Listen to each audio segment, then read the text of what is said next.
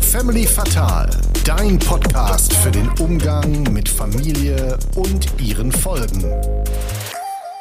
Niemand verarscht Jesus. Moin, da sind wir wieder zurück mit einer neuen Folge Family Fatal. Dieses Mal zu Gast Behördengutachter Dr. Johannes Zagermann. Aber bevor ihr das Gespräch hört, darf ich erstmal meinen Bruder Philo begrüßen. Philo, wie geht's dir denn? Ja, erstmal auch guten Tag von meiner Seite. Äh, ich würde mal sagen, bescheiden. Ich bin leider ein bisschen krank, aber ich dachte, äh, ich komme mal vorbei und stecke hier einfach alle an. Ja, ich bin schon ganz froh, dass der Lukas uns hier ein bisschen weiter diesmal auseinandergebaut hat. tu mir nur eingefallen, rotz mir nicht so viel ins Mikro, weil entweder muss ich nächste Mal da reinsprechen oder vielleicht sogar noch schlimmer, wir kriegen Gast und dann hat er da noch deine ganzen Bakterien drin, kommt da irgendwie gegen und dann wird der auch noch krank. Ja, das wäre ziemlich unschön, ne? Also wenig spucken bitte. Ja, ich, ich gebe mein Bestes. Aber jetzt zur Folge. Behördengutachter. Erstmal super Titel als Job, finde ich. Ziemlich deutsch. Aber äh, was macht der denn so? Ja, da würde ich gleich zu kommen. Ich wollte dir nämlich eine Frage stellen, die hatte ich eigentlich auch vor dem Johannes zu stellen, habe ich dann irgendwie vergessen. Wenn du jetzt so einen Doktortitel hast, ne? Ja. Also hast ja an der Uni auch, gibt ja auch viele, die da irgendwie einen Doktortitel haben. Würdest du darauf bestehen, also dass du so genannt wirst mit Doktor, oder wäre dir das egal? Nee, da würde ich natürlich ganz fett drauf bestehen, ne? Also, also wirklich jetzt? Nee, ich weiß nicht. Also ich fände das schon lustig. Vor allem am Anfang würde ich wahrscheinlich drauf bestehen. Ne? Und dann, äh, meine Freunde dürften mich dann statt mit Dr. Philo Siebold auch nur mit Doktor ansprechen. Äh, aber ich glaube irgendwann, ich glaube es ist schon ein bisschen unnötig eigentlich. Würdest du auch zur Stadt rennen und dir das in den Personalausweis eintragen lassen? Das würde ich vielleicht wirklich machen. Ja, ich glaube, das kann ich mir auch vorstellen. Das würde ich wahrscheinlich wirklich machen und auf den Rest dann so nach einer Zeit, so wenn es nicht mehr so frisch ist. Ich glaube, das sieht auch bei Kontrollen ganz cool aus, wenn die dann, musst du so deinen Personalausweis vorzeigen und dann steht da halt Doktor. Also ich glaube, das würde ich auch machen. Ich meine, irgendwie ist ja auch viel Arbeit so ein Doktor, dann äh, hast du ja wenigstens noch was dafür getan, dann ist das ja auch ganz cool, wenn das da drin steht. So, aber ich wollte ja noch sagen, äh, was der Johannes beruflich macht. Also das ist, ähm, ich nenne dir mal ein Beispiel. Da kommt zum Beispiel so ein ähm, Betäubungsmittel ins Labor. Ne? Kenne ich, ja. Das wird dann dann dort einer analytisch-chemischen Untersuchung unterzogen. Und ähm, krass fand ich zum Beispiel, dann, ne, also kriegt zum Beispiel so eine Droge da rein und anhand des, anhand der Abfälle kann er dann zum Beispiel auch herausfinden, wie viel Drogen davon hergestellt wurden. Ne, also kriegen was rein, kriegen Auftrag zu der Droge, ganz viel auch mit Cannabis, erzählt er auch in der Folge, dann wird das eben untersucht, dann muss er ein Gutachten schreiben und dieses Gutachten wird dann vor Gericht vertreten. Okay. Genau. Und ich habe mit dem Johannes auch über seine Familie geredet, denn der Johannes kommt aus einer kompletten Lehrerfamilie, also Mutter, Vater, Schwester, alle Lehrer bzw. Lehrerin. Und da fragst du dich natürlich, warum der Sohn dann was mit Drogen macht, ne? Ja, also hätte ich so viele Lehrer zu Hause, könnte ich mir gut vorstellen, warum er was mit Drogen macht. Äh, aber ich fand auch lustig, dass äh, aus dem Stegreif nicht direkt wusste, was äh, für Fächer seine Schwestern dann unterrichten. Da kann ich ihn zwar auch in Schutz nehmen, weil wenn ich gefragt werde, was äh, studieren eigentlich deine Brüder, muss ich vielleicht auch das ein oder andere Mal noch ein bisschen länger überlegen, fürs, zumindest fürs zweite Fach. Äh, ja, aber das fand ich eigentlich ziemlich lustig. Ja, aber wir studieren ja auch alle irgendwie so nur so belangloses Zeug. Also das ist, glaube ich, auch völlig egal, wenn du das mal vergisst. Wüsstest Ja. du denn jetzt aus dem Stegreif, was wir studieren? Gem- Germanistik, ne, Sehr gut. hier, ne, das ist ja auch ne Bachelor jetzt so langsamer und äh, Philosophie ist es, glaube ich, mittlerweile. Ja, da wird ja auch schon das ein oder andere Mal gewechselt. Einmal nur, aber ist richtig? ja, und äh, ich glaube, ja, ja, doch, doch, den Rest kriege ich auch noch hin. Okay, gut. Ich frage dich jetzt nicht weiter ab, ich glaub dir das einfach mal. Ähm, aber fand ich auch sehr lustig, dass ihm das in dem Moment nicht eingefallen ist. Aber wie du schon sagst, ähm, ich glaube, das, das kann man mal vergessen. Gut, ich würde sagen, das war's. Dann jetzt viel Spaß mit der Folge. Ja, viel Spaß.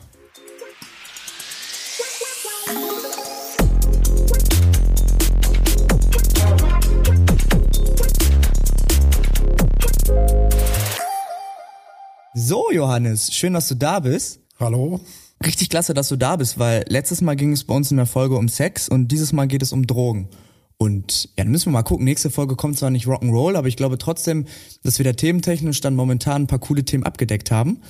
Ähm, ich starte ganz oft damit und frag irgendwie, ist mir in letzter Zeit aufgefallen oft und finde die Frage eigentlich nochmal ganz cool, da du ja auch einen außergewöhnlichen Beruf hast, was hast du denn früher in diese Freundesbücher eingetragen, was du mal werden möchtest? Boah, schwierig zu sagen. Ich glaube, da war irgendwas mit, äh, zuletzt irgendwas mit Rockstar und es fing eigentlich irgendwann mal an, glaube ich, mit Meeresbiologe. Meeresbiologe? Ja, das war so das, was mich am äh, meisten fasziniert hat. Irgendwie Wale, alles, was im Meer irgendwie vorkommt, das äh, fand ich früher, zumindest so zu Grundschulzeiten, extrem faszinierend. Aber das finde ich ja stark. Also das hatten wir auch noch nicht. Bei, bei mir stand ganz stumm Fußball, Fußballer. Naja, Fußball äh, war ich wenig talentiert. Äh, ich habe eher andere Sportarten dann gemacht. Aber es war auch nie mein großes Ziel, irgendwie Profisportler zu werden. Welche Sportarten hast du gern gemacht? Ähm, ich habe äh, zu Anfang gerudert äh, lange Zeit und bin dann umgestiegen äh, aufs Volleyballspielen. Und wann hast du, also mit wie vielen Jahren hast du gerudert? Äh, ich weiß gar nicht, wann ich da angefangen habe. Irgendwann im Grundschulalter muss das gewesen sein. Aber das ist so eine Sportart, also das muss doch in der Familie oder so gewesen sein, oder? Genau, das kam von meinem Vater im Wesentlichen, der auch gerudert ist und der auch Volleyball gespielt hat. Und der hat mich dann äh, irgendwann erst mit in den Ruderverein genommen und äh, dann irgendwann gesagt, hier, probier mal Volleyball aus. Ja, weil das sind echt, das sind coole Sportarten, die ähm, echt nicht so viele Leute machen. Deswegen, das kommt ja meistens dann irgendwie ähm, irgendwie aus der Familie. Jetzt hast du schon Familie gesagt. Das war ja oder ist bei dir ja eine reine Lehrerfamilie, ne? Ja, genau. Meine Eltern waren beide Lehrer, sind beide inzwischen im Ruhestand und meine beiden Schwestern sind Lehrerinnen aktiv. Ähm, genau. Und bist du dadurch eher das äh, schwarze Schaf in der Familie, weil du keinen Lehrberuf ausgeübt hast oder ähm, irgendwie das Besondere, weil du doch was anderes machst? Ja, ich würde sagen, weder noch. Äh, natürlich hau ich da so ein bisschen äh, aus der Art. Ähm, ich habe tatsächlich, äh, als ich fertig war mit dem Studium, äh, kurz mit dem Gedanken gespielt, auch Lehrer zu werden. Habe mich tatsächlich auch an zwei Schulen beworben. Äh, da ist dann aber nichts draus geworden und dann habe ich dieses äh, Ziel auch nicht weiter verfolgt, weil ich eben die Zusage zu meinem jetzigen Job dann halt gekriegt habe der äh, deutlich spannender wahrscheinlich ist als der Lehrberuf äh, oder als Lehrer, als das Lehrerdasein. Okay, aber du hast schon auch mit dem Gedanken gespielt, eventuell Lehrer zu werden. Ja, auf jeden Fall, weil ich das ja auch im Studium äh, war ich ja teilweise auch in der Lehre irgendwie involviert ähm, und ähm, habe da Leuten was beigebracht. Ich glaube, da habe ich auch von Haus aus so ein bisschen Talent zu. Äh, ich mache das in meinem jetzigen Job nach wie vor auch, dass ich Leuten natürlich Sachen erklären muss, beziehungsweise Leute auch in gewissen Sachen schulen muss. Ähm, also würde ich sagen, äh, das Lehrersein ist irgendwo so ein bisschen mit drin auch. Ja, ist auch dann ein perfekter, perfekter Mix. Ähm, Unterrichten alle bei dir das gleiche oder sind das wenigstens unterschiedliche Fächer in der Familie? Ähm, es sind unterschiedliche Fächer, beziehungsweise es gibt äh, ja so ein bisschen Übereinstimmung, aber es ist schon äh, relativ breit gestreut. Welche, welche sind das? Also mein Vater hat äh, Sport und Chemie im Wesentlichen unterrichtet. Oh, das ist auch eine geile Kombi eigentlich, ne? Ja. Wegen, wegen Klausuren und so hast ja nicht viele dann zu korrigieren und so. Ja, so wie ich das mitgekriegt habe, auf jeden Fall. Darf jetzt nichts Falsches sagen. Ähm, und ähm, meine Mutter hat äh, Biologie, Erdkunde und äh, nebenbei noch Hauswirtschaft unterrichtet. Ähm, und meine Schwestern, das weiß ich jetzt gar nicht genau, was die unterrichten. ich glaube, die eine auf jeden Fall Mathe und die andere meine ich auch Biologie, aber das zweite Fach jeweils weiß ich gar nicht. Ja, aber da seid ihr super breit gefächert. Da kommt dann vielleicht auch dein Wunsch mit Meeresbiologe her, wenn deine Mutter Biologin ist oder Biologie das, studiert das hat. Das kann durchaus sein. Also so die Naturwissenschaften äh, haben von Haus aus immer eine große Rolle gespielt. Irgendwie die Begeisterung äh, wurde da irgendwie auch weitergegeben. Das kann gut sein, ja. Weil Sport und Chemie gut, jetzt kann ich überhaupt kein Chemie, aber das wäre, glaube ich, eine Kombi, wenn die Schule dich nimmt ähm, die wirklich genial ist. Weil du dann, also zumindest von außen, vielleicht ist es dann, wenn du dann das unterrichtest, nochmal anders, aber von außen denkst du ja eigentlich nur Sportunterricht, Ball reinwerfen und Chemie, ähm, auch ein bisschen Formeln, aber keine, keine Klausuren, kein Klassenlehrer wahrscheinlich. Das klingt eigentlich echt mal. Echt da würde mein Vater dir wahrscheinlich sehr widersprechen ja. mit dem Ball reinwerfen. Hast du denn, warst du früher dann auch schon gut in Chemie? Ähm, ja, wahrscheinlich, ne? schon. Ähm, das hat bei uns in der Schule leider so ein bisschen wenig stattgefunden. Irgendwie, das ist ja auch ein Problem, was es heute häufig noch gibt. Irgendwie, dass an den Schulen so der naturwissenschaftliche Unterricht äh, manchmal ja stiefmütterlich behandelt wird, beziehungsweise gar nicht genug Lehrer da sind, um das zu unterrichten. Das war bei mir an der Schule ähnlich. Irgendwie, es fing an in der fünften, sechsten Klasse hatten wir Chemie, dann hatten wir irgendwie eine Zeit lang kein Chemie. Und dann fing das mit der, äh, eigentlich mit der Oberstufe erst wieder richtig an. Ja, ich glaube, bei mir war das auch ähnlich, dass das dann zwischenzeitlich immer da war und dann wieder irgendwie weg war und dann kam es aber wieder. Ich fand nur da auch, für mich war das auch so ein Fach, also wenn du da einen guten Lehrer hast, ich weiß nicht, wie das bei dir war, dann fluppt das auch wieder automatisch besser, als wenn du keinen guten Lehrer hast, weil das ist ja irgendwie nichts, weil man das auch so wenig macht, was einem so, so nahe liegt, fand ich. Ja, aber das trifft ja auf die meisten Fächer irgendwie zu. Das steht ja. und fällt meistens mit den Leuten, die dich da unterrichten irgendwie und ob die diese Begeisterung auch irgendwie weiter transportieren können Das definitiv, ja. Und du hattest einen guten Lehrer oder eine gute Lehrerin? Ich hatte zwei sehr gute Chemielehrerinnen, sowohl in der Unterstufe ähm, als auch dann in der Oberstufe. Ich habe dann ja in der Oberstufe Chemie LK auch gehabt Boah. und äh, da hatte ich eine wirklich sehr gute Chemielehrerin. Weißt du noch, wie viele das, wie viele das gewählt haben, Chemie LK? Der bei Ja, uns, wir glaube ich, nicht zustande gekommen. kn knapp über zehn Leute, glaube ich, aber auch nur, weil wir mit einer anderen Schule noch kooperiert haben, die dann irgendwie auch vier, fünf Leute noch rübergeschickt haben, ja. Aber eigentlich echt ganz cool. Hattest du in, in deiner Schulzeit, weil du ja aus einer Lehrerfamilie kamst, haben die an der Schule unterrichtet, wo du auch Nein, hingegangen bist? nein. Okay, ja. Ja, das ist ja schon mal gut. Weil das wäre, ähm, oder ich persönlich hätte da, glaube ich, nicht so, nicht so Lust drauf gehabt, wenn die dann auch bei mir in der Schule gewesen wären. Ähm, Gab es irgendwelche Vorurteile, vielleicht auch vor, generell Vorteile, die du hattest, weil deine Eltern Lehrer waren? Also bei mir war das zum Beispiel so, dass dadurch, dass mein Vater Pfarrer ist, gefühlt die so ein bisschen auch oft die Einstellung war, wenn ich an irgendwelchen Orten unterwegs bin, ja, das ist auf jeden Fall schon mal ein guter Junge, obwohl die mich vielleicht noch gar nicht kannten, weil wenn der Vater Pfarrer ist, dann läuft das. Ja, Vorteile, ähm, ich sage mal so, ich hatte von Hause aus dann äh, den, den Einblick, sage ich mal, so ein bisschen mehr in, den, in so Abläufe in der Schule. Ähm, hab natürlich auch Nachteile gehabt, beziehungsweise dadurch, dass meine Eltern halt genau wiss, wussten, wie der Hase läuft an der Schule, äh, konnte ich denen auch nichts erzählen oder so. Ähm, also ich würde sagen, die Vor- und Nachteile haben sich auf jeden Fall aufgewogen. Irgendwie, aber dass man von vornherein irgendwie als Lehrerkind irgendwie anders behandelt wird, hätte ich jetzt nicht so erfahren, aber sicherlich äh, spielt das eine Rolle irgendwie. Ja, ist vielleicht sowas, was unterschwellig so ein bisschen mitschwingt. Bei mir in Religion war das zum Beispiel immer so, dass dann auch die Erwartungshaltung so ein bisschen war, als ob ich mich super gut jetzt dann auch mit dem Fach auskennen müsste und auch mit ähm, echt bibelfest und sowas bin. Dabei, ähm, ja gut, ich sag dann immer, mein Lieblingsbeispiel ist, wenn dein Vater Kfz-Mechaniker ist, heißt das ja auch noch nicht, dass du gut am Auto rumschrauben kannst oder dich das interessiert. Genau, Ähm, ja. Aber hattest du sowas zumindest in den Fächern Chemie oder so, dass die dann auch dachten, ja, das musst du ja eigentlich ein bisschen können? Äh, nee, eigentlich nicht. Ich hatte eher den Effekt, äh, das war zwischenzeitlich, dass ich in Chemie äh, besonders schlecht war, komischerweise. Ähm, obwohl es mich wirklich interessiert hat, aber das war, glaube ich, so mit Beginn der Pubertät, wo ich allgemein auf Schule nicht ganz so viel Bock hatte und Chemie war dann äh, insbesondere, da habe ich mich einfach dann nicht angestrengt und gar nichts gemacht. Und da gehörte das dann auf einmal zu, mit zu den schlechtesten Fächern, die ich hatte. Äh, da habe ich aber dann irgendwann die Kurve noch gekriegt. Sehr gut. Dann ähm, habe ich noch eine Frage rund ums Lehrersein, weil vielleicht hast du das bei deinen Eltern oder bei deinen Geschwistern dann auch festgestellt. Erkennst du so einen typischen Lehrertyp oder so Anzeichen von Lehrertypen, die du vielleicht früher auch hattest bei deinen Eltern? Weil die wiederholen sich ja schon immer. Bei meinem Bruder ist das zum Beispiel so, der studiert auch Lehramt. Ich weiß genau, das ist so einer, wenn du dem die richtige Frage am Anfang des Unterrichts stellst, weil du irgendwie die Hausaufgaben oder so nicht gemacht hast, dann labert er dich, wenn es sein muss, weil er sich darüber freut, auch 45 Minuten voll und dann wird auch nicht mehr Unterricht gemacht. Wüsste ich jetzt weder bei meinen Eltern noch bei meinen Geschwistern. Da habe ich einfach zu wenig Einblick, äh, wie die, wie die so im Unterricht agiert haben oder aktuell agieren, könnte ich jetzt so nicht einschätzen. Okay, alles klar. Und ähm, was hast du dann genau studiert?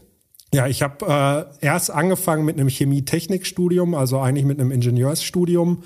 Ähm, da habe ich dann aber so nach zwei, zweieinhalb Semestern festgestellt, äh, dass die, der Chemie-Part mir auf jeden Fall zu kurz kam, dass das zu viel Ingenieurswissenschaften waren, also mit Mechanik und sehr viel Physik und so einem äh, Kram.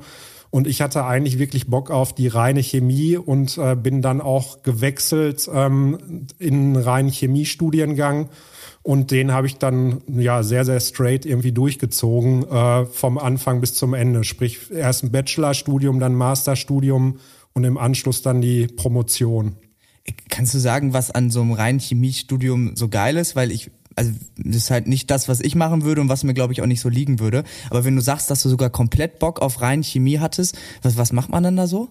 Ähm, Im Wesentlichen, was mir Spaß gemacht hat, waren halt die ganzen äh, praktischen Geschichten, sprich im Labor zu stehen und tatsächlich Experimente zu machen, sei es eigene Verbindungen, eigene neue chemische Verbindungen herzustellen oder Sachen nachzuvollziehen, die Leute in der Vergangenheit schon mal gemacht haben, eben Experimente äh, nachzumachen und zu gucken, ob man zu gleichen Ergebnissen kommt oder zu anderen Ergebnissen.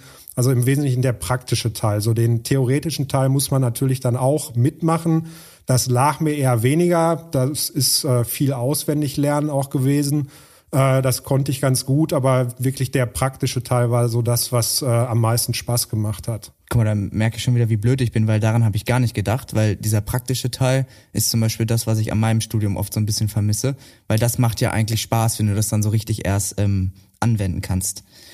Ja, und wie bist du dann äh, zu deinem, deinem jetzigen Beruf gekommen? Vielleicht kannst du auch noch mal sagen, was du genau machst. Ja, ich bin äh, Behördengutachter. Ähm, Haben wir gerade schon drüber gesprochen, dass das eigentlich viel zu deutsch klingt für das, was du machst. Ja, da ich halt in der Behörde arbeite, ist das äh, die formal richtige Bezeichnung. Ähm, ich beschäftige mich da halt mit Chemie, äh, beziehungsweise im Speziellen mit äh, Betäubungsmitteln. Sprich, ich bin äh, ein quasi Dienstleister der Polizei und alles, was die Polizei ähm, sicherstellt an Betäubungsmitteln, wird bei uns halt, oder nicht alles, aber viel davon wird bei uns im Labor halt dann untersucht äh, und entsprechende Gutachten dazu geschrieben, äh, die dann für die Gerichte bzw. für die Staatsanwaltschaften sind und im weiteren Strafprozess dann äh, ja dazu dienen, Leute zu bestrafen, muss man so sagen.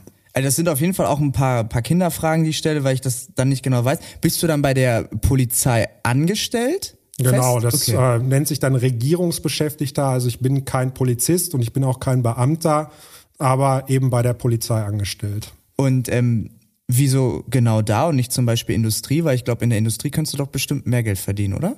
Ähm, könnte ich sicherlich, aber zu dem Zeitpunkt, als ich mit meiner Promotion fertig war, war irgendwie die Marktlage ähm, industrietechnisch irgendwie nicht so nicht so prickelnd. Also ich habe sehr, sehr viele Bewerbungen geschrieben. Wie ich gerade schon gesagt habe, waren dann auch zwei äh, als Lehrer dabei. Und dann war eben diese beim äh, Landeskriminalamt äh, dabei und die haben mich dann eingeladen. Und ähm, nach dem Vorstellungsgespräch irgendwie, ich glaube, vier Stunden später mir die Zusage gegeben und haben gesagt, sie können anfangen. Oh, das ist ja mal cool. Ja, dass es so und das war geht. sehr cool und äh, da habe ich dann auch nicht äh, großartig weiter überlegt. So alles, was ich da mitgekriegt habe, war sehr spannend und klang sehr interessant und habe dann dazu gesagt. Und jetzt bin ich seit fast zwölf Jahren dabei. Ja, echt geil. Be bewirbt man sich da auch ganz normal, ja, ne? ja, so eine das war ganz normal, ganz normale Stellenausschreibung für promovierte Chemiker in dem und dem Fachbereich des LKAs und äh, dann bewirbt man sich ganz normal da, genau. Ja, echt geil. Und wie sieht dann so ein, so ein typischer Arbeitstag, sag mal so ein typischer Mittwoch, wie sieht der aus bei dir? So ein typischer Mittwoch ähm, ist im Wesentlichen besteht die Arbeit aus äh, ja am Schreibtisch sitzen und sch Sachen schreiben. Sprich, wir haben äh, einerseits das Labor, da arbeiten Laboranten und Laborantinnen, die eben die eigentlichen Untersuchungen durchführen ähm, und dann die Untersuchungsergebnisse quasi zusammenstellen in Berichten. Und ich äh, nehme dann diese Berichte, die aus dem Labor kommen, und schreibe anhand dieser Berichte meine Gutachten.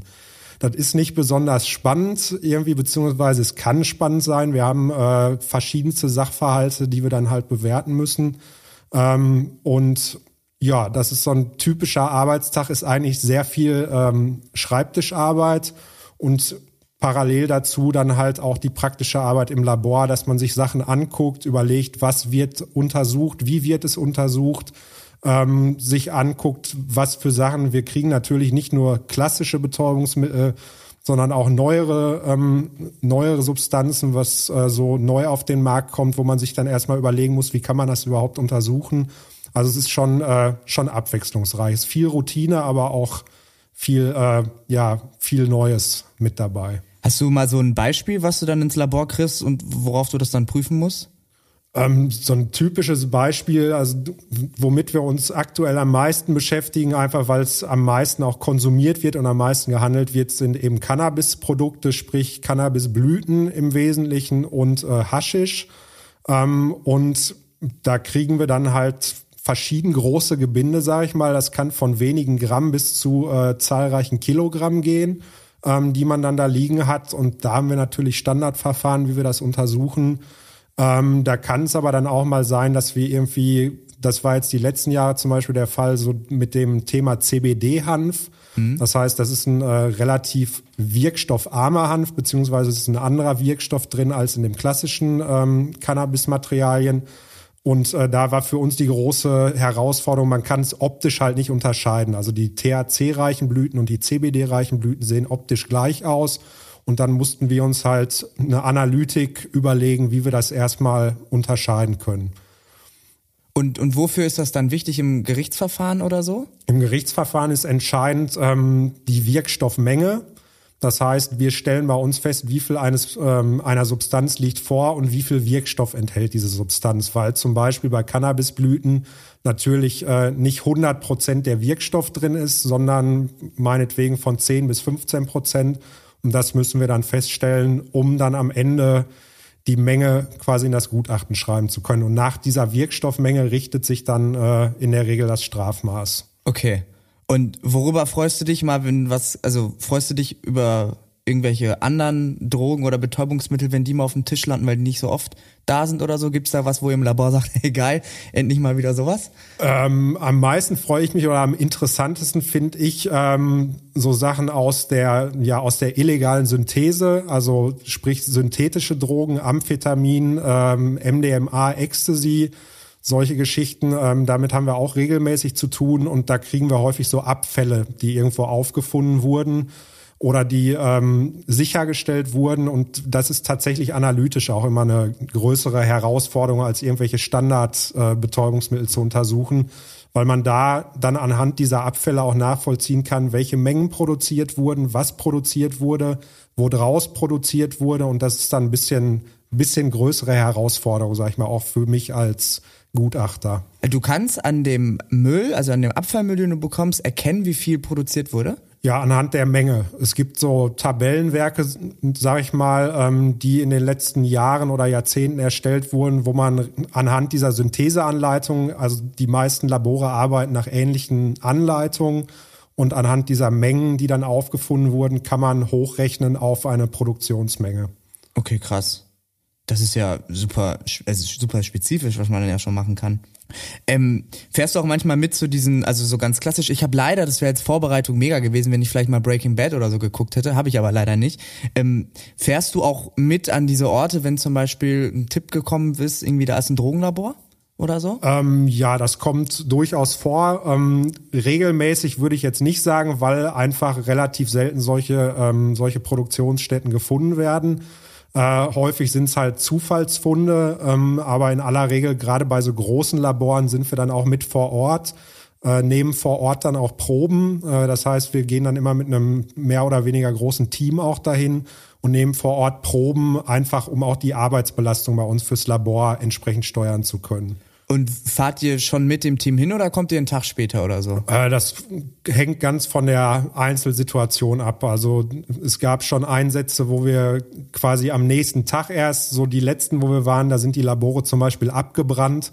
Äh, da muss man sowieso dann ein, zwei Tage warten, bis dieser Brandort abgekühlt ist und dann nichts mehr raucht, bevor man da rein kann, um sich da umzugucken. Wir hatten aber auch schon äh, Labore, die quasi noch in der Produktion waren und da sind wir quasi morgens dann äh, mit dem SEK beziehungsweise den Polizeibeamtinnen und Beamten vor Ort dann direkt hingefahren und waren quasi die erste beziehungsweise zweite Linie dann in dem Labor. Bist du dann aufgeregt, wenn du da direkt mit hinfährst? Definitiv, ja, weil das meistens so Einsätze sind, die äh, in den sehr frühen Morgenstunden stattfinden. Das heißt, man steht sehr, sehr früh auf, ähm, ist dementsprechend müde, wird dann aber relativ zügig äh, wach, wenn es dann äh, losgeht.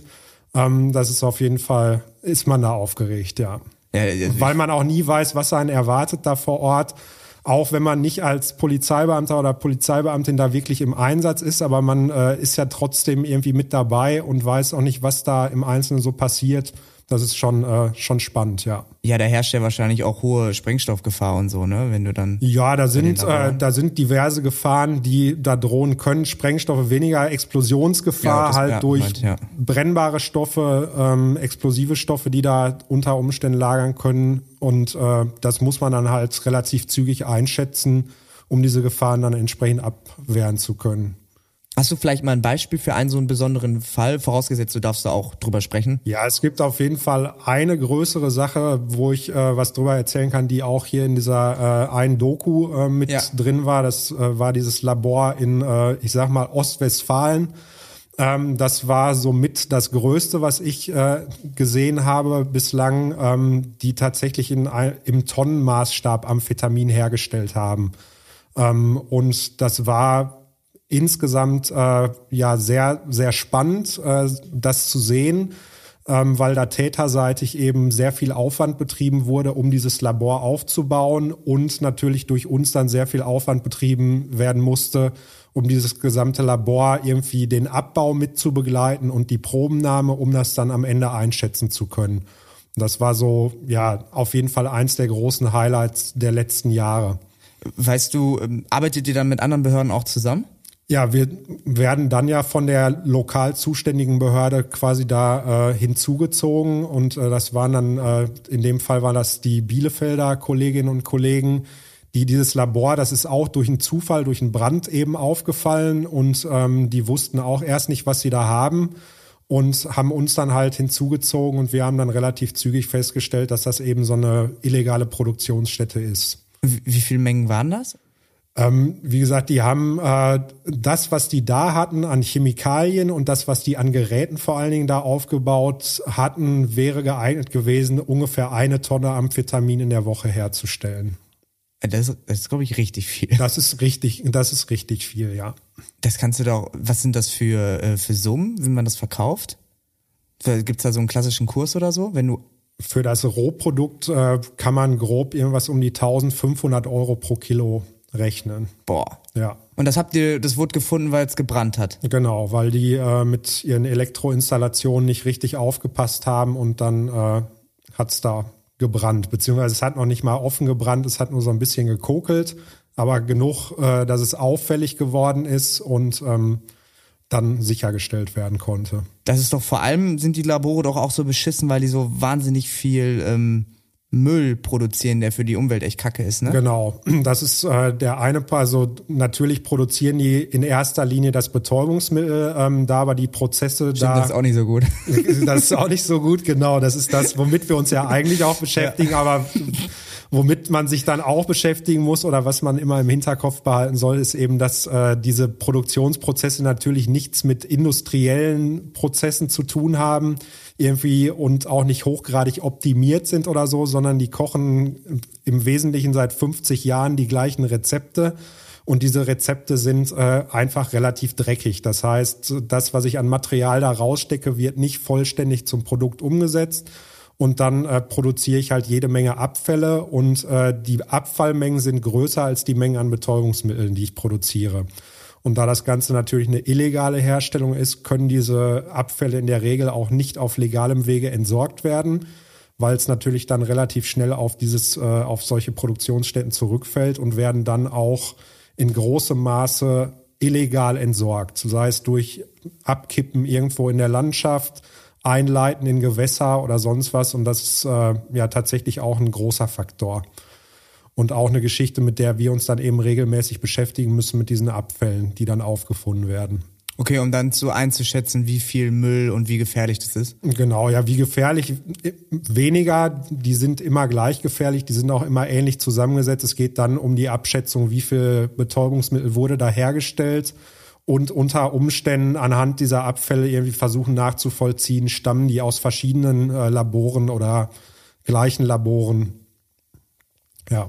Und wenn du in so einem Labor bist oder auch äh, in dem Labor, wo ihr das alles prüft, kannst du dann an dem Produkt auch erkennen, ob da ein Typ oder eine Frau am Werk war, die sich echt gut mit der Drogenzusammensetzung auskennt oder ob das quasi ein Amateur ist? Also ob das Zeug quasi gut ist? Ähm, so auf den ersten Blick ist das meistens ohne, ohne eine Analyse im Labor bei uns ist das äh, schwer zu sagen. Ähm, man kann bei diesen Syntheselaboren eigentlich sagen, dass die alle nach den gleichen Rezepten kochen und dass die Qualität die aus dem Labor kommt, eigentlich in der Regel die gleiche ist. Das heißt, die stellen sehr, sehr saubere Produkte in der Regel her und das, was dann nachher aber auf die Straße kommt, äh, durchläuft ja verschiedene Stationen, verschiedene Zwischenhändler und ist dann, äh, je nachdem, wie viele Stationen das waren und wie diese Zwischenhändler agieren, äh, natürlich mehr oder weniger gestreckt. Ach so, okay. Das, das heißt, die Qualität äh, nimmt unter Umständen äh, immer weiter ab. Guck mal, das wusste ich, das hätte ich gar nicht gedacht. Also die Qualität, die oft hergestellt wird im Labor, die ist gar nicht so verkehrt, aber durch diesen Umlauf, den das dann nimmt, über die Händler und so, dadurch wird das dann. Genau, weil natürlich jeder Zwischenhändler irgendwie versucht, seinen Gewinn äh, zu maximieren und äh, das geht am einfachsten, indem man irgendwelche günstigen Füllstoffe, nenne ich es mal, da reinpackt. Und äh, dann ist unter Umständen das, was nachher in den Straßenverkauf gelangt, äh, sehr, sehr stark verdünnt. Okay, krass. Und was würdest du sagen, macht so einen richtig guten Behördengutachter aus? Also wo, ich meine, beim, beim Fußball oder so, wenn ich jetzt Fußball gucke, dann siehst du ja auch genau auf dem Feld, okay, der eine ist vielleicht ein bisschen besser als der andere. Und worauf muss man bei deinem Job achten oder was macht da so einen richtig guten Behördengutachter aus? Ähm, ich denke mal, man muss eine gute Schnittstelle irgendwie sein zwischen der Wissenschaft, was die eigentliche Profession ist, und der polizeilichen Arbeit. Also in der Regel, so wie du vorhin gesagt hast, ja mit Chemie, da habe ich mich nie so wirklich beschäftigt und so. Das ist das, was wir standardmäßig auch von den äh, Beamtinnen und Beamten hören, mit dem wir tagtäglich zu tun haben.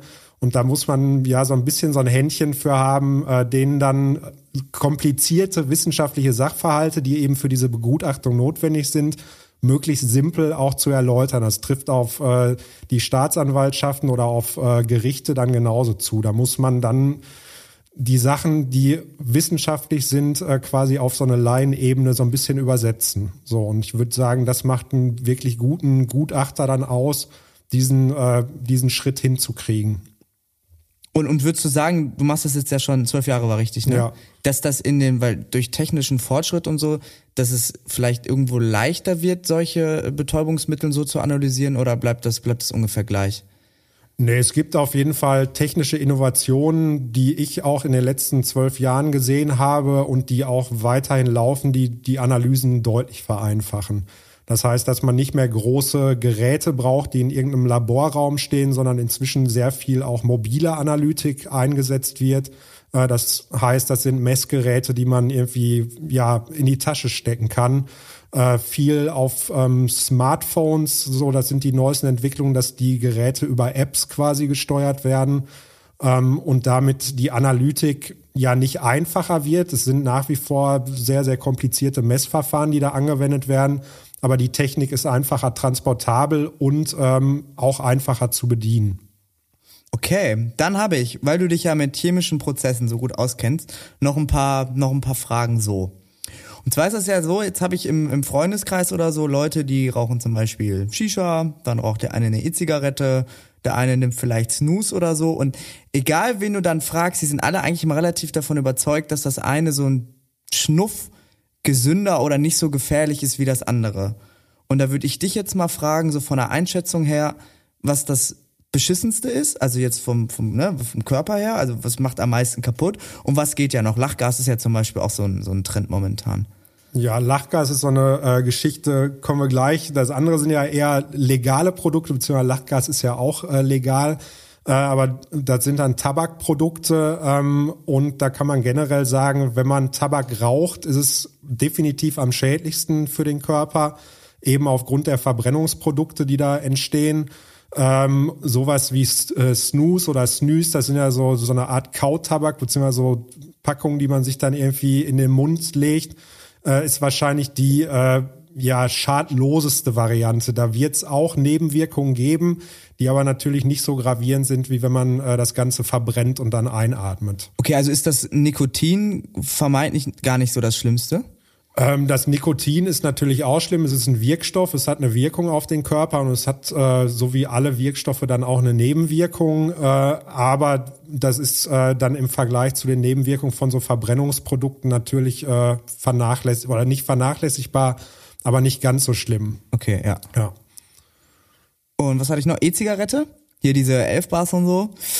Ähm, die sind äh, ja die Weiterentwicklung des Rauchens. Was man da generell sagen kann, ist, dass das Abhängigkeitspotenzial da äh, vergleichbar hoch ist wie beim klassischen Rauchen, äh, beziehungsweise wahrscheinlich sogar ein bisschen höher weil man diese Sachen, diese Elfbars und so sind ja alles aromatisierte Geschichten. Das heißt, man merkt in dem Moment gar nicht, dass man den Wirkstoff aufnimmt.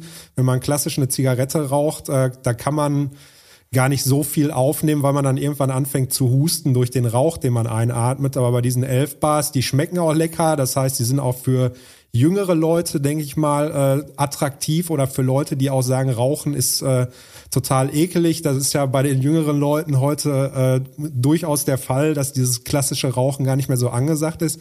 Äh, nach meinem Dafürhalten birgt das aber ein erhebliches äh, Gefahrenpotenzial eben, weil man Leute damit an die Nikotinsucht irgendwie ranführt oder an den Nikotinkonsum. Und ähm, ja diese Sachen einfach verfügbar auch sind irgendwie und die Hemmschwelle, glaube ich, niedriger ist als beim Zigarettenrauchen. Ja, das auf jeden Fall. Die machen auch einfach, glaube ich, gutes Marketing, wie du es gerade Ja, schon gesagt ja. hast, schön bunt und so, dann hast du noch Geschmack da drin. Ja. Dann wirkt das gleich viel harmloser, weil beim Rauchen ist ja, willst du, glaube ich, das erste Mal eine Zigarette oder so und dann hustet man ja wahnsinnig viel und so und das hat man da, glaube ich, dann auf jeden Fall weniger. Ja.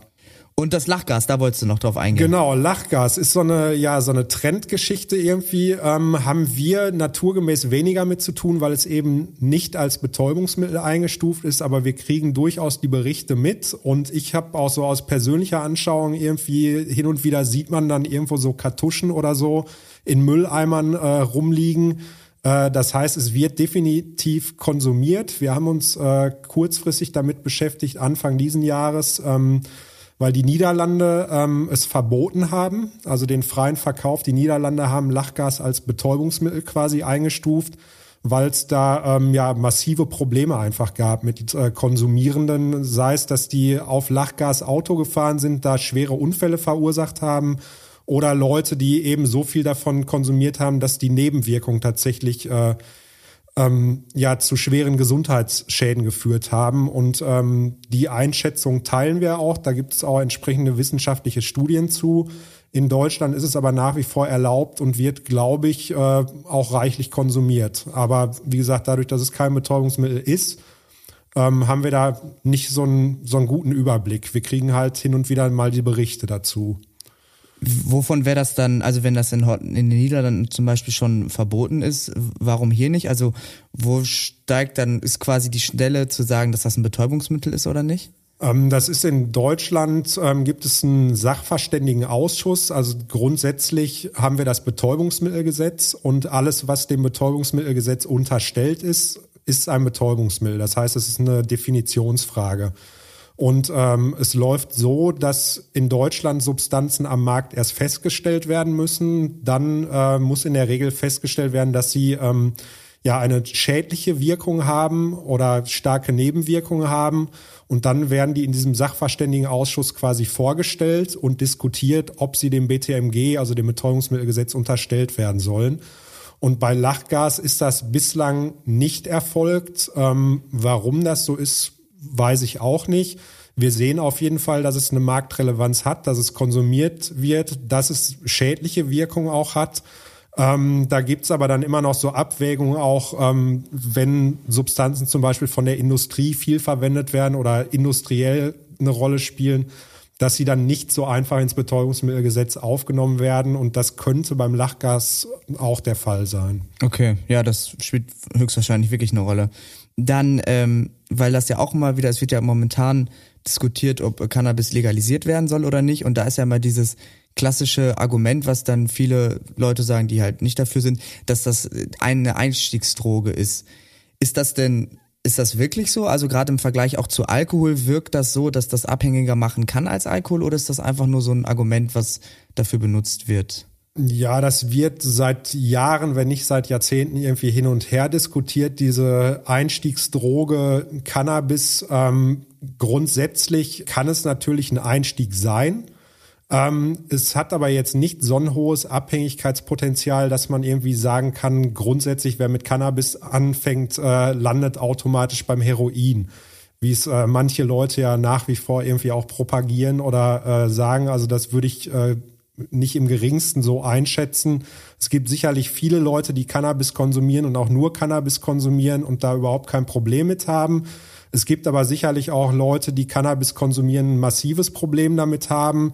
Das betrifft insbesondere halt Heranwachsende oder noch äh, etwas ältere Kinder, sage ich mal. Das Einstiegsalter ist da ja inzwischen auch äh, relativ gering ähm, für den Cannabiskonsum. Ähm, das trifft aber auch auf andere Substanzen zu. Du hast gesagt, Alkohol. Wir haben gerade über Nikotin gesprochen, wo ich sagen würde, das sind auch dann in dem Sinne Einstiegsdrogen, weil jede Drogenkarriere irgendwo äh, startet und momentan sind die am einfachsten verfügbaren Substanzen eben Nikotin und Alkohol. Und Nikotin hat zum Beispiel ein extrem hohes Abhängigkeitspotenzial, auch durch diese Konsumform des Rauchens oder des äh, Vapens oder dass es in so Verdampfern konsumiert wird. da ist das Abhängigkeitspotenzial auf jeden Fall deutlich höher als beim Cannabis, ohne Cannabis jetzt verharmlosen zu wollen. Ja. Okay, weil dann fragt man sich ja eigentlich, warum Nikotin zum Beispiel erlaubt ist, ne? Hat das dann gesellschaftlich auch damit zu tun? Oder? Das hat einfach was mit der gesellschaftlichen Akzeptanz zu tun. Ähm, das sind historisch gewachsene Sachen, auch mit dem Alkohol. Äh, das ist in Deutschland einfach eine historisch gewachsene Geschichte, dass das Rauchen und der Alkoholkonsum irgendwie seit Jahrhunderten quasi zur Gesellschaft gehören und der Cannabiskonsum als solcher äh, in der breiten Masse ja erst seit einigen Jahrzehnten irgendwie und ähm, dass man da ja eine Unterscheidung irgendwie vorgenommen hat, was erwünscht ist und was nicht erwünscht ist. Uh, unabhängig davon, wie jetzt die einzelnen Gefahrenpotenziale tatsächlich aussehen. Gerade beim Cannabis ähm, wird das ja nach wie vor diskutiert. Ähm, du hast die Legalisierung angesprochen, beziehungsweise Entkriminalisierung ist ja angedacht. Äh, das wird, so wie ich informiert bin, auf jeden Fall nächstes Jahr in irgendeiner Form kommen. Ähm, die, das entsprechende Gesetz ist quasi oder der Gesetzentwurf ähm, ist diskutiert worden. Und ähm, da ist nur die Frage, wie es dann im Einzelnen ausgestaltet wird, weil wir jetzt ähm, ja fast 50 Jahre Cannabis-Prohibition hatten, um es mal so zu nennen. Und äh, die Frage ist, wie dann in Zukunft damit umgegangen wird. Glaubst du, das könnte für euch auf der Arbeit eine Entlastung dann sein, wenn ihr euch weniger damit, oder müsst ihr euch vielleicht gar nicht weniger damit, damit beschäftigen? Ich, ich hoffe es auf jeden Fall, dass es eine Entlastung wird. Ich habe ja vorhin gesagt, so Cannabis-Produkte sind momentan unser Tagesgeschäft. Da sind tatsächlich 60 bis 70 Prozent dessen, was wir okay, krass, untersuchen ja. äh, bei uns, sind in irgendeiner Form Cannabis-Geschichten. Äh, und ähm, wenn das entkriminalisiert wird oder legalisiert wird, gehe ich davon aus, dass das äh, mit der Zeit auf jeden Fall abnimmt. Es wird aber auch mit dieser Entkriminalisierung, es wird nach wie vor Strafvorschriften geben. Das heißt, äh, es gibt nach wie vor Sachverhalte, wo dann äh, Strafen drohen. Ähm, es soll halt nur für den allgemeinen Konsum irgendwie ja einfacher sein, beziehungsweise es geht darum, eben den Schwarzmarkt tatsächlich äh, einzudämmen. Ja, mal gucken, wie sich das dann entwickelt. Ich hätte noch eine Frage, ähm, weil das auch immer so ein, ich weiß nicht, ob das wirklich stimmt oder so, das will ich nur einmal auch komplett wertfrei ab, ähm, abfragen, weil wenn ich die schon mal da habe, dieses, man soll nicht auf, ähm, mit, wenn man Schmerzmittel genommen hat, Alkohol trinken, weil dadurch die Wirkung so viel schlimmer wäre. Ist das ein Mythos oder stimmt das wirklich?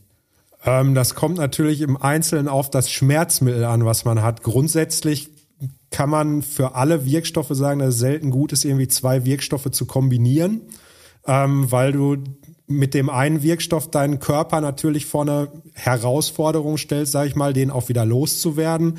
Und wenn du in dem Moment dann noch einen zweiten Wirkstoff dazu gibst, machst du es deinem Körper halt schwieriger, diese beiden Wirkstoffe abzubauen. Ähm, die Abbausysteme im Körper, die eben solche Wirkstoffe abbauen, ähm, funktionieren für viele Wirkstoffe ähnlich. Also es sind die gleichen Systeme. Das heißt, ich kann unter Umständen diese Systeme einfach überfordern und dadurch sind die Wirkstoffe länger im Körper unterwegs, als es notwendig wäre. Und dann hat man ähm, ja auch Wirkverstärkungen. Das heißt, Alkohol wirkt zum Beispiel zentral dämpfend. Das heißt, äh, es beruhigt. Manche Schmerzmittel haben eben auch eine beruhigende Wirkung, eine zentral dämpfende Wirkung und das kann sich dann potenzieren, dass man dann nicht äh, einfach nur noch ruhig wird, sondern in meinetwegen auch komatöse Zustände gerät, wenn man diese beiden Wirkstoffe kombiniert. Okay. Ja, das war doch mal eine gute Antwort. Dann würde ich, wenn du Lust hast, zum Abschluss äh, vorschlagen, dass wir noch ein kleines Spiel spielen. Ja, gerne. Das ist so ein, wie heißt das, Superfrauen-Bingo. Ich teile das einmal aus. So, also das Superfrauen-Bingo ist total einfach. Bingo ist ja generell nicht das schwierigste Spiel. Das ist schon mal gut. Dann werde ich nicht so Schwierigkeiten haben, das zu erklären. Wir haben jetzt hier ein ähm, Heft vor uns. Das sind vier mal vier Felder, wo jeweils berühmte ähm, Persönlichkeiten sind, berühmte Frauen. Und das ist jetzt ganz einfach. Wir haben da so eine Kiste mit Kärtchen drin. Da können wir gleich ein Kärtchen rausziehen. Und wenn einer von uns diese Frau auf diesem Feld hat, dann können wir da unser Plättchen drauflegen. Und sobald wir vier in einer Reihe haben, quer geht auch, ähm, ja, haben wir ein Bingo. Und je nachdem, wie schnell das geht, hätte ich gesagt, wir spielen entweder ein oder zwei Runden. Und der Riesenvorteil, Johannes, hier ist ein Heft, weil ich sehe jetzt schon, dass ich nicht alle Frauen kenne. Und dann können wir nachlesen, was die Tolles gemacht hat. Sehr gut. Also ich kenne bei mir auf der Karte einige. Eine Chemikerin ist auch dabei. Hast du Marie Curie drauf? Marie Curie. Ja, also, sehr gut. gut, dann ziehe ich mal die erste. Äh, Jacqueline Cochrane oder Cochrane. Das sagt mir schon mal nicht. Die habe ich auf jeden Fall. Weißt du, was die gemacht hat? Nee, weiß ich nicht. Die hat aber auf jeden Fall eine Uniform an. Sag mal. Okay, ja, ich suche die mal hier in dem Heft. Ach, hier ist sie. Die erste Frau, die die Schallmauer durchbrach. Ah. Jacqueline kämpfte sich aus der Armut, gründete ein Kosmetikunternehmen und wurde Pilotin. Sie war die erste Frau, die mit Überschallgeschwindigkeit flog. Zudem bildete sie weltweit MilitärpilotInnen aus. Ja, mega. Eigentlich voll gut, ne? Ja, krass. Ist 1906 in den USA geboren und 1980 gestorben. Ach, jetzt habe ich noch gar nicht. Nee, ich habe die aber gar nicht auf meinem Feld. Also alles gut. Hattest du die ja, ne? Ich hab die, ja. Super. Willst, ah komm, zieh du einfach, wir sitzen zu weit auseinander weg. Dann äh, tue ich so, als ob ich die Fakten hätte und mich Ich habe. Laura Kenny. Ja, muss ich ganz ehrlich schon wieder gestehen, weiß ich auch nicht. Nee, kenne ich nicht. Hast du die auf deinem Feld? Nee, habe ich nicht. Ich auch nicht, dann brauchen wir die auch nicht vorlesen. Nimm mal die nächste. Aber das sind alles super Frauen, äh, wir haben nur nicht die Zeit dann. Valentina Tereshkova. So, warte mal. Ja, habe ich. Hier, die sieht auch aus, als ob die was mit dem All zu tun hat. Hast du die auch? Nee, die habe ich nicht. Ja, das ist doch gut. Ich guck mal eben, was sie gemacht hat, weil weißt du wahrscheinlich auch nicht, oder? Ich würde mal schätzen, irgendwas mit Raumfahrt. Ja. Jetzt wirken wir so blöd. Hier sind auch viele wirklich drauf, die wir kennen. Aber ähm, ja, die erste Frau im Weltall. Ah, Durch ihr Können als Fallschirmspringerin wurde Valentina zur ersten Kosmonautin. 1963 verpasst, ver, boah, ich kann überhaupt nicht sprechen, verbrachte sie fast drei Tage in der Erdumlaufbahn und umrundete 48 Mal die Erde. Sie landete mit dem Fallschirm wieder auf der Erde und wurde als Nationalheldin gefeiert. ja. Super. Warte, ich muss noch Plättchen legen. Ja. Tora Jane Bright. Tara Jane Bright. Habe ich nicht. Habe ich auch nicht. Doch, habe ich. Entschuldigung. Ja, warte, lese ich dann vor. Muss ich suchen. Ah, hier. Snowboard Superstar. Tora the Sora ist Australiens erfolgreichste Winter-Olympioniken. Sie hat Gold und Silber in der Halfpipe der Frauen gewonnen. Bei den Olympischen Winterspielen 2014 war Tora die erste Australierin überhaupt, die sich für alle drei Snowboard-Events qualifiziert hat. Ja, mega. Okay. Weil Australien, Australien und Wintersport hat man ja eigentlich nicht so auf dem Schirm. Das ist ja wahrsch- wahrscheinlich ist das das äh, Besondere. Ja. Dann habe ich Rosalind Franklin. Super, ja, die habe ich auch. So. Soll ich die auch noch? Weißt du was, ich lese einfach jeden Text vor. Auch wenn die, ähm, kenne ich jetzt zum Beispiel, die kennst du bestimmt auch, ne? Der Nachname ist mir auf jeden Fall ein Begriff, aber Ja, aber damit wir hier überhaupt keine falschen Fakten erzählen, suche ich nochmal schnell die. Hier ist sie, die Chemikerin, die das Geheimnis des Lebens entschlüsselte. Oh, das hätte ich jetzt nicht gedacht. Nur der Nachname, ja guck mal, er ist doch nicht gewusst. Ich dachte, das ist einfach die Frau, die dann auch was Tolles gemacht hat. Äh, Rosalind konnte Röntgenbilder von Dingen aufnehmen, die wir mit bloßem Auge nicht sehen können. Ihr berühmtestes Bild führte zur Enthüllung der DNA-Struktur. Das half uns, das Leben auf neue Weise zu verstehen. Sehr gut, dass ich die vorgelesen habe. ja, sehr gut. Aber jetzt, wo du es sagst, äh, fällt es mir auch wieder ein, das äh, ist die Geschichte, ähm, wo Watson und Crick, glaube ich, den Nobelpreis gekriegt haben. Sie hat aber keinen gekriegt. Das ist ja, scheiße. ja. So, ich habe jetzt hier schon zwei in einer Reihe. Wenn ich hier noch zwei hab, dann. Ich habe insgesamt erst eine. Dann habe ich Katie Ledecky. ja, die, Die habe ich habe hier ich auf auch. meiner Karte. Ist das nicht eine, eine Sportlerin auch? Ja, guck mal. Die beste Schwimmerin der Geschichte. Mit 15 nahm Katie an ihren ersten Olympischen Spielen teil und gewann Gold im 800 Meter Freistil. Seitdem konnte sie vier weitere Goldmedaillen bei Olympischen Spielen und 15 Weltmeistertitel mit nach Hause nehmen. Ja, das ist schon ordentlich. Also, Chapeau. Boah, Jetzt habe ich aber einen Lauf. Frida Kahlo Frida Kahlo. Hab ich tatsächlich nicht. habe ich. Super, dann muss ich mal eben blättern. Frida Kahlo hier. Eine der berühmtesten Künstlerinnen Mexikos. Frida träumte von einer Karriere als Künstlerin, nachdem sie einen Busunfall nur knapp überlebt hatte. Friedas berühmteste Werke sind Selbstporträts voller Traurigkeit und Schmerz, die aber auch ihren Mut, ihre Hoffnung und ihre Lebenslust zeigen. So, ich guck mal bei dir rüber. Ja, du bildest da so einen schönen. Sind auch gar nicht. Lee Miller Lee Miller. habe ich. Hab ich nicht. Mist. Wendet sich das Blatt hier langsam. Lee Miller. Fotojournalistin. Lee langweilte das Leben als Topmodel. Oh, okay. Und wechselte hinter die Kamera. Nach einer Ausbildung zur Kunstfotografin arbeitete sie als Fotojournalistin und dokumentierte die Schrecken des Zweiten Weltkrieges. Vielseitig unterwegs. So, jetzt mach ich mir mal, ich brauche hier eine Serena Williams oder eine Greta Thunberg. Na, gucken wir mal. Nee, ich habe Gabrielle Coco Chanel. Ja, die habe ich auch. Dann lege ich schon mal ein Plättchen drauf. Hast du die auch? Ja, die habe ich Boah, auch. du brauchst ja nur noch einen, sehe ich da hinten. ja, aber das. Du ziehst doch, du siehst doch bestimmt, was du ziehst. Nein. So, wo ist denn hier die Coco Chanel in dem Heft? Ich finde das richtig toll, was ich hier heute lerne. Das finde ich super. Vielleicht ist sie weiter vorne. Ja, die Modeschöpferin hinter der Weltmarke. In den 90er, 20er Jahren machte sich Coco mit den Entwürfen einfacher, aber schicker Damenbekleidung inklusive dem kleinen Schwarzen einen Namen. Mit über 70 entwarf sie das Chanel-Kostüm, das auch heute noch berühmt und modern ist. Ja, da war irgendwie, dazu war ich mal in irgendeinem Museum, das weiß ich noch. Mit dem kleinen Schwarzen. Da hatte ich mal was gesehen. War spannend hier, ne? Ich dachte irgendwie, das geht schneller. Emma Watson. Emma Watson. Die habe ich auf der Karte. Ja, die habe ich auch. Super. Äh, Gefühlt gleich ganze Karte voll, aber noch nicht vier in einer Reihe. Auch noch mal kurz vor. Der Vollständigkeitshalber, wo ist er denn? Da! Schauspielerin und UN-Sonderbotschafterin. Guck mal, das wusste ich nicht. Emma wuchs praktisch in der Rolle der Hermine Granger in den alle Rekorde brechenden Harry Potter Filmen auf. Emma ist auch UN-Sonderbotschafterin und setzt sich für Gleichberechtigung und die Stärkung der Rechte junger Frauen ein. Die nächste, Gertrude Bell. Die Gertrude. habe ich. Die hast du? Ja. Die habe ich nicht. Ah, aber hier bin ich mal wenigstens auf der richtigen Seite. Die Königin der Wüste Gertrude durchreiste die Gebirge und Wüsten Arabiens. Sie kannte schließlich die Gegend so gut, dass sie bei der Gründung des Iraks um Hilfe gebeten wurde. Sie gründete außerdem das erste Museum im Irak. Also es sind so krasse Menschen dabei. Ja.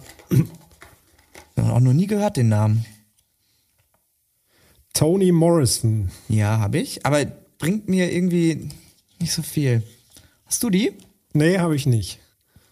Die erste Afroamerikanerin, die den Literaturnobelpreis gewann. Toni schrieb über das Leben und die Geschichte der Afroamerikaner. Sie riet jungen Schriftstellern, wenn es ein Buch gibt, das du lesen willst, es aber noch nicht geschrieben wurde, musst du es selber schreiben. Vivian Westwood. Habe ich. Aber das gibt's doch nicht. Also wenn die, ähm, gut, könnt ihr ja nur hören, ihr könnt's ja leider nicht sehen, aber ich könnte, hier einer, zack, vierfältig, äh, hier einer, vierfältig. Mensch, Mensch, Mensch. Hast du, sagst du den Namen nochmal? Äh, Vivian Westwood. Ja. Ikone der britischen Modeszene in den 90er und 70er Jahren veröffentlichte Vivian ihre ersten Laden in London. Sie entwarf Punk, Punkmode aus Leder. Sicherheitsnadeln und Slogans, die schockierten sollten. In den 80er und 90er Jahren nutzte Vivian für ihre umwerfenden Laufstickkollektion alte Modeideen auf ganz neue Art und Weise. Shimamanda Ngozi Adichie. Oh, das war bestimmt nicht so einfach vorzulesen, oder? Nee, Hab ich, weiß auch nicht, ob ich es richtig vorgelesen habe. Ich hab- Aber die habe ich auf Hast jeden du? Fall, ja. Aber immer noch kein Bingo. Ja, kann doch nicht sein. Äh, Nochmal den Namen? Äh, Shima, Shimamanda Ngozi Adichie. Hier, ja, glaube ich. Ähm, Autorin und Feministin, Shimandas Romane wurden mehrfach ausgezeichnet und mehr als 30 Sprachen übersetzt. Sie schreibt über Feminismus und darüber, wie wir uns für eine gerechtere Welt für Frauen und Männer einsetzen können. Sehr gut. Greta Thunberg. Boah, also langsam spitzt es sich zu. Ich brauche nicht mehr viel. Aber du ja auch nicht. Wir haben Nee. auch gefühlt die ganze Karte gleich voll. Klimaschutzaktivistin. 2018 startete Greta die Hashtag Fridays for Future Bewegung, indem sie vor dem schwedischen Parlament saß und ein Schild mit der Aufschrift Schulstreik für das Klima hielt. Sie hat Millionen Menschen auf der ganzen Welt dazu inspiriert, von den Regierungen zu fordern, den Klimawandel zu stoppen. Eins, zwei, drei verschiedene und ich werde durch. Rosa Parks. Oh, immer noch nicht durch, aber habe ich. Hast du? Nee, habe ich nicht. Ich guck schnell. Die Mutter der modernen amerikanischen Bürgerrechtsbewegung. 1955 wurde Rosa verhaftet, weil sie sich geweigert hatte, im Bus ihren Platz für einen Weißen freizumachen. Ihre mutige Tat führte zu weiteren gewaltlosen Protesten in den USA, bei denen gleiche Rechte für Afroamerikaner gefordert wurden. Simone Biles. Die habe ich und damit habe ich auch ein Bingo. Ah, Kacke. Das fühlt sich jetzt so bitter an, weil wir haben echt länger gespielt als gedacht und ähm, ich hätte auch, egal welchen es, Namen war, du es jetzt, war knapp. egal es war welchen Namen du knapp. jetzt, glaube ich, gesagt hättest, gefühlt wäre ich auch Wäre ich auch durch gewesen. So. Wo ist es denn? Kunsttouren-Superstar. Simone begeistert die Welt 2016 mit dem Gewinn von vier olympischen Goldmedaillen, mehr als je eine Kunstturnerin bei einer Olympiade gewonnen hat. Sie erfand sogar ihren eigenen Sprung, den der Schwerkraft trotzenden The Biles. Mega. Die ja. hat jetzt ja nochmal abgeräumt. Nochmal gemacht und nochmal gewonnen. Ja, Johannes, vielen Dank, dass du da warst und ähm, herzlichen Glückwunsch zum Sieg. Ja, vielen Dank. Dann würde ich sagen, kommt jetzt der Abspann, ne? Schön, dass du da warst. Danke dir. Danke auch. Ciao. Family Fatal ist eine Produktion der Beck Design GmbH für Kirche in 1 Live.